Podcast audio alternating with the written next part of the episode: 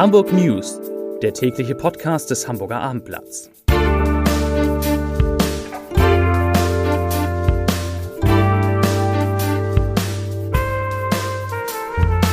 Herzlich willkommen. Mein Name ist Lars Heider und heute geht es um die sogenannte Osterruhe, die es in Deutschland ja nun doch nicht geben wird, zumindest nicht offiziell. In Hamburg wird es sie inoffiziell aber schon geben. Weitere Themen. Der Zoll findet Millionen minderwertige Masken in Hamburg.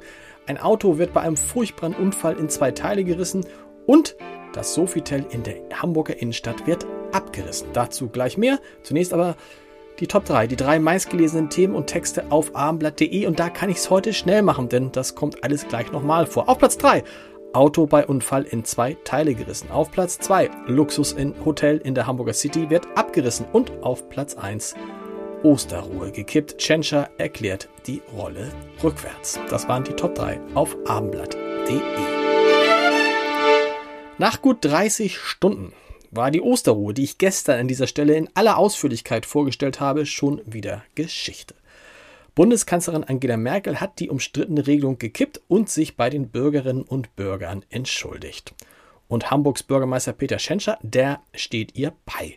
Die Entscheidung, das Osterfest um zwei Tage, nämlich um Gründonnerstag und um äh, Kar-Samstag zu verlängern, sei auch ein Fehler aller Ministerpräsidentinnen und Ministerpräsidenten gewesen, weil die rechtlichen Hürden des Vorschlags aus dem Kanzleramt nicht erkannt worden seien, sagte Tschentscher heute. Gleichwohl habe die Osterruhe nach wie vor einen wichtigen Hintergrund. Um die Beschleunigung der Infektionsdynamik zu begrenzen, sei es wichtig, so Tschentscher, die Phase des Osterwochenendes so ruhig wie möglich zu verbringen. Und deshalb bleibt es in Hamburg dabei, dass sich auch über die Ostertage jeder Haushalt nur mit einer weiteren Person treffen darf.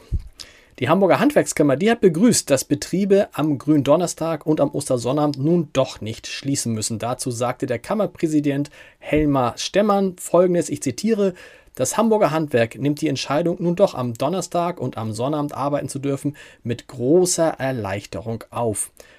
Zitat Ende. Für, für die Handwerker sei dies ein Anlass, für die Handwerkskammer, Entschuldigung, sei dies ein Anlass, wiederholt an alle Betriebe zu appellieren, in ihren Bemühungen um den Gesundheitsschutz von Mitarbeiterinnen und Kunden nicht nachzulassen.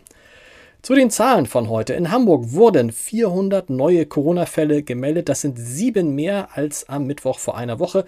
Und damit steigt die 7-Tage-Inzidenz leicht von gestern 119,8 auf 120,2. Zur Erinnerung, am Mittwoch vor einer Woche hatte der Wert erstmals seit Januar mit 100,9 wieder die 100er-Marke überschritten. Seit Beginn der Pandemie haben die Behörden in Hamburg nach Angaben von Verbraucherschutzsenatorin Anna Gallina von den Grünen Millionen von minderwertigen Masken abgefangen. Gemeinsam mit dem Zoll ist ihrer Behörde, also der Justizbehörde, der Verbraucherschutzbehörde, äh, ist sie am Hafen und Flughafen aktiv. Außerdem seien stichprobenartig Modelle aus Supermärkten, Drogerien, Apotheken und dem Onlinehandel kontrolliert worden. Die gute Nachricht, die jüngsten Kontrollen im Einzelhandel sind sehr positiv verlaufen. Die Ergebnisse von Laboruntersuchungen zeigten, dass alle sieben Modelle von FFP2-Masken und vier Modelle von OP-Masken die Grenzwerte für den Durchlass von Aerosolen zum Teil deutlich unterschritten, das heißt sogar besser sind als erwartet. Das war es zum Thema Corona. Bei einem schweren Unfall auf der Bundesstraße Ecke Renzelstraße in Hamburg-Roter Baum ist heute Mittag ein Auto auseinandergerissen worden. Nach Angaben der Polizei war die 24 Jahre alte Fahrerin mit einer Mercedes A-Klasse auf der Bundesstraße Richtung Dammtor unterwegs und das offenbar mit überhöhter Geschwindigkeit.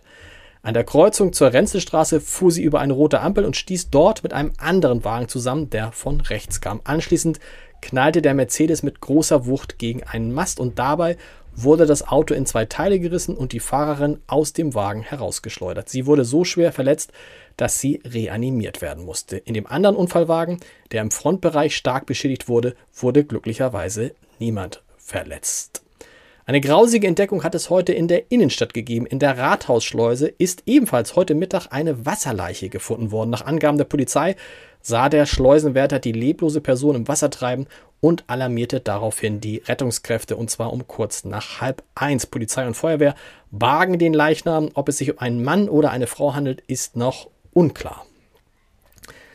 Zur Wirtschaft. Die Hamburger Hotellerie muss künftig auf ein Hotel der Luxusklasse verzichten. Das Sofitel am Alten Wall, nur wenige Meter vom Rathaus entfernt, schließt zum 30. Juni diesen Jahres. Die, Erschließung, die Schließung erfolge im Zuge einer anvisierten Neugestaltung des Areals Alter Wall in dem sich das Hotel befindet, sagte eine Hotelsprecherin. Das imposante Gebäude, wirklich schöne Gebäude, das einst das Postgiroamt war, das soll jetzt abgerissen werden. Zum Podcast-Tipp des Tages, da gibt es gleich zwei. Heute eine neue Folge unserer digitalen Sprechstunde und da geht es ums Schnarchen. Das ist, glaube ich, ganz interessant für viele Männer und für noch mehr Frauen. Ich habe gelernt in unserem zweiten Podcast, den ich Ihnen heute empfehlen kann, nämlich in unserem Gute Nacht Podcast, in dem zurzeit Anne Fleck der Ernährungsdoc zu Gast ist. Da habe ich gelernt, dass Schnarchen evolutionär eigentlich was Gutes ist, denn die Männer haben früher geschnarcht, um wilde Tiere zu vertreiben und damit ihre Frauen zu beschützen. Vielleicht ist das für viele Frauen, die heute unter schnarchenden Männern leiden, eine gute Nachricht. Auf mehr gute Nachrichten hoffen wir hoffentlich morgen, dann hören wir uns wieder. Bis dahin, tschüss.